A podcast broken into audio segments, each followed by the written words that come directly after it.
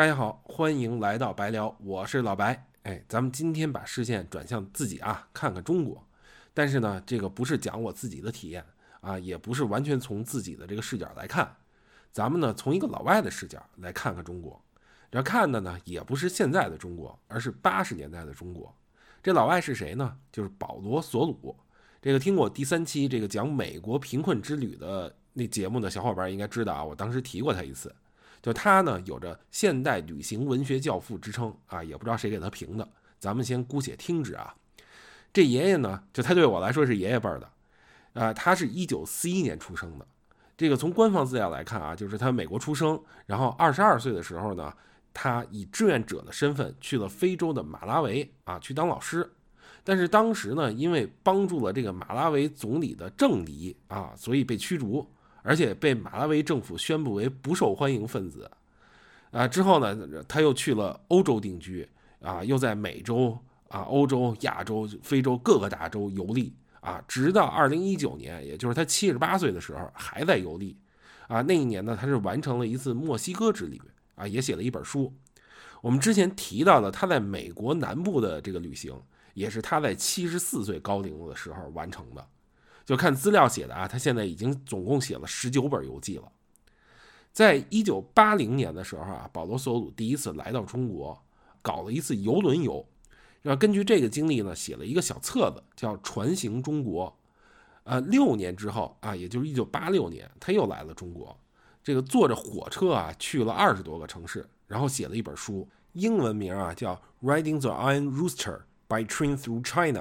啊，直译过来呢，就是骑乘铁公鸡搭火车横越中国啊。这本书是一九八八年出版的，去年年底终于出了简体中文版啊。题目呢，就是咱们今天节目这个题目的一部分，在中国大地上。然后副标题呢叫《搭火车旅行记》。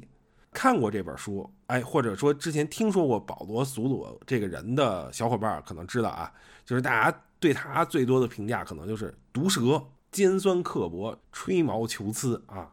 我看过他的两本书嘛，然后也看过一些书评啊，就会发现，就可能他去过的地方，他多数情况下就感觉他没什么好气儿，就说出来的话常常很难听。所以今天啊，咱们就从他书里摘一些内容，看看他是怎么评价中国的，哎，特别是怎么评价中国人的，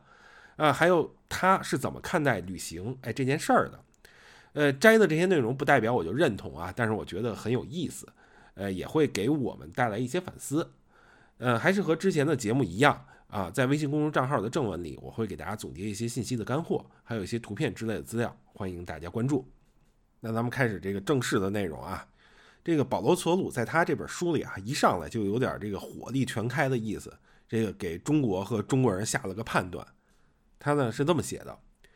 到过中国的人，不论是认真的旅行者，匆匆一瞥的观光客。还是四处搜寻廉价商品的淘货者，都不约而同地表示，在那里太累了。在这个国家，你身边的每个人都像打了鸡血，这更让你疯狂地想坐下来歇歇。中国人不就是这样吗？他们永远在四处奔忙，即使中华文明历经了延绵五千年之久，他们也还是那样。中国历史告诉我们的经验之一，就是他的人民总是不知疲倦，步履不停。然后呢，他还回顾了一下自己八零年来中国时候的景象，然后他是这么写的：啊，当时那里看起来暗淡萧条，所有人都穿着宽松的蓝套装，到处都是红色条幅，上面写满没有说服力的标语。如果你问，在这样的冰天雪地里，这些人怎么能只穿着布拖鞋？那么会有人告诉你，现在这样已经很幸运了。过去他们连鞋都没得穿。煤烟和灰尘把环境弄得阴沉沉的，路边几乎看不到树木。我本想去那儿看鸟的，结果只看到了乌鸦和麻雀，还有脏兮兮的鸽子，就像长着翅膀的老鼠在天上飞来飞去。这我读的这个时候，感觉哎呀，特别有画面感啊！这个他一上来其实是对中国和中国人做了一个特别宏观的判断嘛。呃，后边其实他也提到了很多的中国的城市。那首先，他其实也有一个特别概述性的啊。他说，一提到中国的城市，我就会有一种奇怪的恐惧感，就如同想起苏联的厕所、土耳其的监狱或者新闻记者的道德之类的词一样的。在冬日的寒雨中来到这些城市，能见到的除了一栋栋墙体开裂而被熏得乌黑的公寓，就只剩下泥泞的街道、细微的树木和深褐色的天空。这是他们最糟糕的时候。在中国的城市，我的这种感觉非常强烈。我不停地想，这个地方也许发生过什么可怕的事儿吧，然后就吓得肩膀直哆嗦。呃，我们刚才也提到了啊，他一九八六年的时候是坐着火车在中国环游啊，住去了二十多个城市，所以呢，他也提到了一些哎对具体的这个城市的印象啊，以后还有一些细节，比如说啊，他听说在北京跟上海啊有很多英语角。所以呢，他在上海的时候去了人民公园的一个英语角，然后他在英语角看到的景象啊，他写了这么一句啊：人民公园里大概有两百个中国人，他们站立的姿势和说英语的声音让我觉得他们好像一群鹅。在快离开上海的时候，他还写了这么一句啊：在上海的最后一天，我试着搞清楚自己到底为什么讨厌大城市，不仅仅是因为噪音、灰尘和不停的奔走。我实在受不了路上拥挤的交通和气急败坏的人群，以及人们被推来推去的感觉。后来呢，他还去了西安啊，咱们再看看他怎么写西安啊。他说：“同中国许多其他城市一样，西安并不干净，但街上却空无一物。中国人不爱冲洗街道，但却会不知疲倦地扫地。扫地并不能让一座城市容光焕发，它只会带来一片光秃秃的景象。”让人看了心里不安，就像这个地方被人蹂躏、洗劫过似的。我觉得这些说的其实感觉已经都非常狠了啊！尤其比如你看说上海，那大城市其实不都是这样吗？呃，刚才说的还只是对城市的这个评价啊，开的地图炮，就感觉已经很以偏概全了，就是总感觉他是这个一竿子掀翻一船人啊，一句话得罪了一大片人。就下边咱们再看看他是怎么说中国人的啊，就是他眼中的中国人什么样啊？比如他说中国人喜欢给食物起一些堂皇的名字，每道菜都有自己的身份和传承，这是他们生活的诸多特点之一。但倘若实际吃起来，那些菜却又几乎难以区分，不但味道差不多，就连颜色和口感也没什么两样。然后再比如说，因为他都是一直在坐火车嘛，然后他说在火车上的感受啊。说中国火车上的条件有时真是差的可以，在长达十二个月的旅程中，我搭乘了近四十趟列车，还从来没有见过哪趟车上的厕所不脏的。在短短一天的旅程中，中国人总能把火车变成垃圾的海洋，啊，车上几乎每个人都在扔垃圾，连一寸空间都不放过。他说的这个吧，一下就让我想起了以前在英国坐火车，这尤其啊是赶上。有英超比赛的这个地方啊，球迷一定是这个，大家都知道英国人特别爱喝酒嘛。这个球迷坐在火车上，一定是拎着酒瓶子就上来了，然后一边喝着酒，唱着歌，坐着火车就去看球了。走之后啊，我觉得我看到的多数球迷一定是把瓶子就直接扔在车上了。所以，如果是看英国的这个火车，我觉得可能并不比保罗·索鲁形容的这个中国的火车干净多少啊。我们再看啊，他还讲到说，中国人对待动物的方式相当残忍，但是他们也很注重实际。他们可以把猪塞进车里带去交易市场，也可以把水牛赶进货运车厢，还可以把几只鸡绑在一起，好让买主方便带回家。这个我不知道保罗·索鲁他本身对这个动物到底是一种什么样的情感啊。其实后边他写到一段啊，就是他看到有人卖猫头鹰。然后，但是因为他当时身上钱不够，所以就赶紧回酒店拿了钱。然后拿完钱出来之后呢，然后发现，哎，这猫头鹰已经被人买走了，所以他就是为了算是补偿吧，所以买了两只鸽子给放生了。但是可以看出来啊，他对这些事儿其实是特别敏感的。保罗·索鲁呢，在他书里还特别提到看到中国人吐痰的这个现象啊，这个也很有意思。他写了一个小细节，就看着其实有点恶心啊。他说：“这个看中国人吐痰啊，他们不是往外吐，而是往下吐，这是中美之间一个重要的文化差异。我来中国花了差不多一年时间才看明白，痰不是啪的一声就利索的进了痰盂，而是成滴成滴的慢慢流下，并且经常落在那个恶心容器的外壁，再一股股的接着往下流。中国人吐痰时会弯腰，双膝略弯。”背部拱起是他们做准备时的标准姿势。这样动作没有什么爆发力，几乎不会发出任何声响。他们只是让痰流下去。这个不知道大家听了什么感觉啊？反正我读这段的时候感觉是特别恶心，而且他是非常在意这个中国人吐痰这个事儿。其实，在他书里提了很多次啊。除了吐痰这个事儿啊，咱们再引一小段，他直接说了啊：“我讨厌在中国观光，在我看来，中国人的本色早就隐匿在了他们重修的废墟之后，所以没人能近距离观察他们的生活，而且。”他们的重修做得很糟糕，不是修坏了，就是漆得太马虎。这些地方常常拥挤的、喧闹的，无法想象。中国人谈起恋爱来都很热烈，所以他们会不断的一起出游，为的是找地方躲起来亲热。在每一处圣山和名塔，都可以看见异常多的情侣，他们纹丝不动地抱在一起，有时还互相亲吻。哎，咱们这么看啊，就会感觉说，哎，他是不是？特别不喜欢中国，或者说对中国有一点这个敌视的意义呢？因为你会发现吧，他这个像我刚才说的，他所有的这些评价里边，总感觉是哎是带着一种偏见，或者哎真的说的都很绝对。但是呢，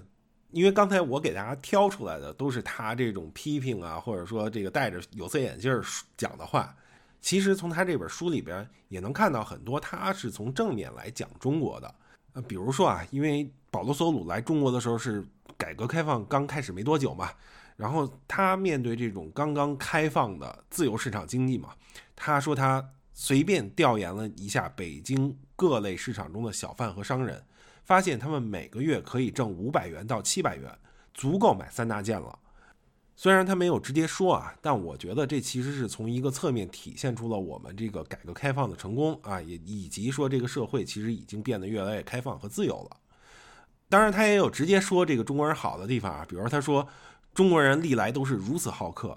旅途中我很早就发现他们总是那么友好，没有半点戒心。偏远地方的人则更是如此，他们渴望与人交谈，为自己的家人感到骄傲。好奇我如何看待中国发生的变化，并且非常坦诚直率。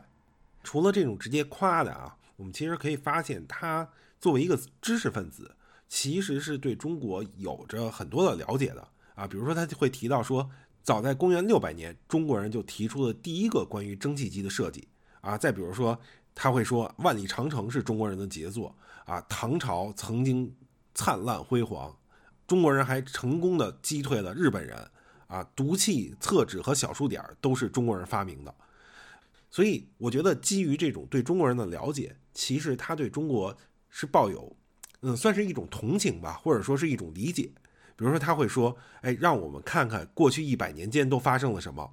太平天国运动、欧洲和日本的侵略、义和团运动、一九一二年清朝灭亡、孙中山建立中华民国、抗日战争、国共内战。还有大跃进和所有其他在中华人民共和国成立之后发生的政治运动，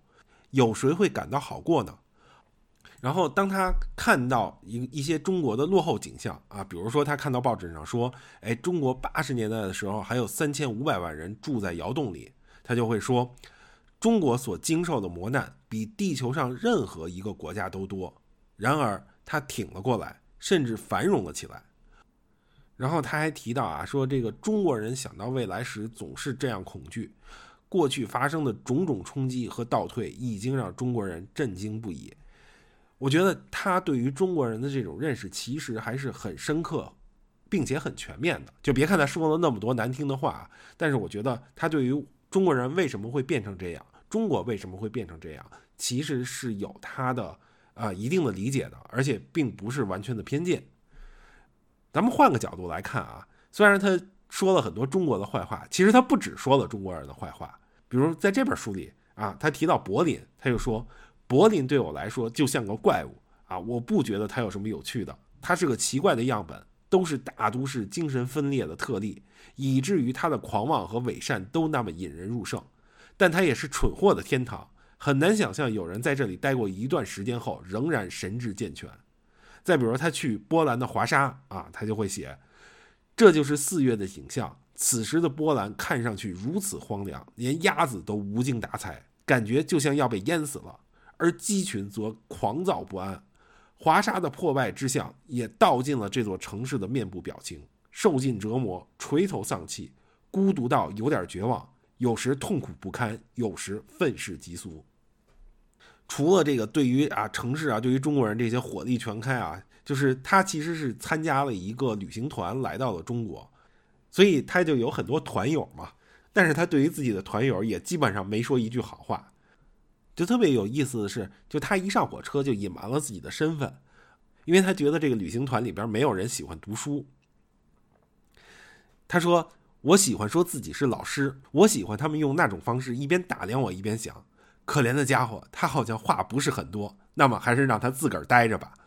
然后他还说啊，我就是那个总在人群中悄悄走开的人，一个大家连他姓什么都不知道的人。我就是那个一直拿着书看，让你们不想去打扰的人。我就是那个沉默、笨拙、无趣，穿着老旧的防水风衣，站在月台上胡乱吹着口哨的人。我对你们说的一切都表示赞同，你们几乎不认识我。实际上，只有在火车上看到我的时候，你们才想起来，原来我也跟你们一起在旅行。而即使这个时候，我也仍然很不起眼，看起来神经兮兮的，只是无害的在那里涂涂写写。但实际上啊，就是有那么一个时刻，他差点儿就暴露了自己的身份。就是他有一个团友特别意外的提了一个问题，他说：“哎，保罗·索鲁写过一本关于西伯利亚快车的书，你看过吗？”然后保罗·索鲁赶紧把脸就贴向窗户，然后说：“哎，你看那些桦树，从来没有见过一棵粗壮的，是不是很神奇？他们全都高高瘦瘦的，你们说是为什么呢？”这个 王顾左右而言他啊，避免了暴露自己的身份。呃，除了说这些人啊，他特别讨厌这些旅行者，然后同时他也说了很多这种旅行的算是观点，或者说他在他眼中旅行应该是什么样的。比如说，他会说，这个旅行中比较令人不解的一件事儿，就是去景点参观。他这会儿又把这个炮口对准中国人了啊！他说，对于中国的旅行者而言，这是他们所能做的最无益的事情之一，简直就是浪费精力。很多时候连娱乐消遣都算不上，它带来的疲惫感完全不亚于朝圣仪式，却不会给人半点精神上的慰藉。这是他呢对于参观景点的这个观点啊。然后除了参观景点，比如说出行，他也有自己的看法。他呢特别讨厌坐飞机出行啊，所以这也是为什么他坐了火车在中国游历了一年啊。然后他就写呢是说，铁公鸡啊，他就说这中国的火车嘛，速度大约为每小时三十英里。他就这样行驶了两天半，列车缓缓地行进，窗外的风景也变得越来越陌生。这是件好事情，火车哪怕是再开快一点点，我都将无法领略这些风景的变化。起初是稻田，后来是小山丘。再后来变成光秃秃的大山。如果坐飞机从兰州过来，风景的突变会让你感到震惊；要是直接从北京飞来的话，你将会感到非常无所适从。从任何其他地方坐飞机来此地，都将是一场太空旅行。星际穿越会给你带来某种精神上的错乱。这个不知道保罗·索鲁如果现在来中国坐一次高铁，还会不会有这样的感觉啊？最后呢，咱们再翻过来看看保罗·索鲁写的这本书啊。就是他写的这个八十年代的中国，我总结啊，就是说中国人看了想落泪，玻璃心看了想掀桌。咱们想啊，他一开篇就说，哎，在中国身边的每个人都像打了鸡血，让人疯狂的想坐下来歇歇。再比如他说，他认为中国人别无选择的过着最沉闷的生活，干着最无聊的工作，千篇一律的重复着从摇篮到坟墓地的单调过程。他还嫌中国厕所脏啊，嫌大家随地吐痰。觉得在英语角说英语的中国人看着像一群鹅，可能我们会觉得啊，他毒舌，甚至是有点居高临下。但是呢，我又觉得他说的很多东西是很有穿透力的，就即使放在今天的中国也适用。就比如他说，中国人想到未来的时候总觉得很恐惧，因为过去发生的种种冲击和倒退已经让中国人震惊不已。这个保罗·索鲁他在书里说的东西肯定不全对，当然其实对不对也无所谓嘛，因为是他的观点，这个观点我们很难去批判说对与不对，甚至是说他说的很多东西充满了偏见，甚至是一种冒犯。但是呢，我在读的时候，很多时候确实是让我反思起了自己的生活，特别呢，我觉得如果是在一个只允许赞美、充满了政治正确的社会，这种声音真的是非常非常宝贵的。好了，那今天呢就说到这儿。感谢大家收听啊，也期待大家能够持续关注这个节目，甚至可以把这个节目和账号推荐给更多朋友。好，今天的节目就到这里，再次感谢大家，我们下期再见。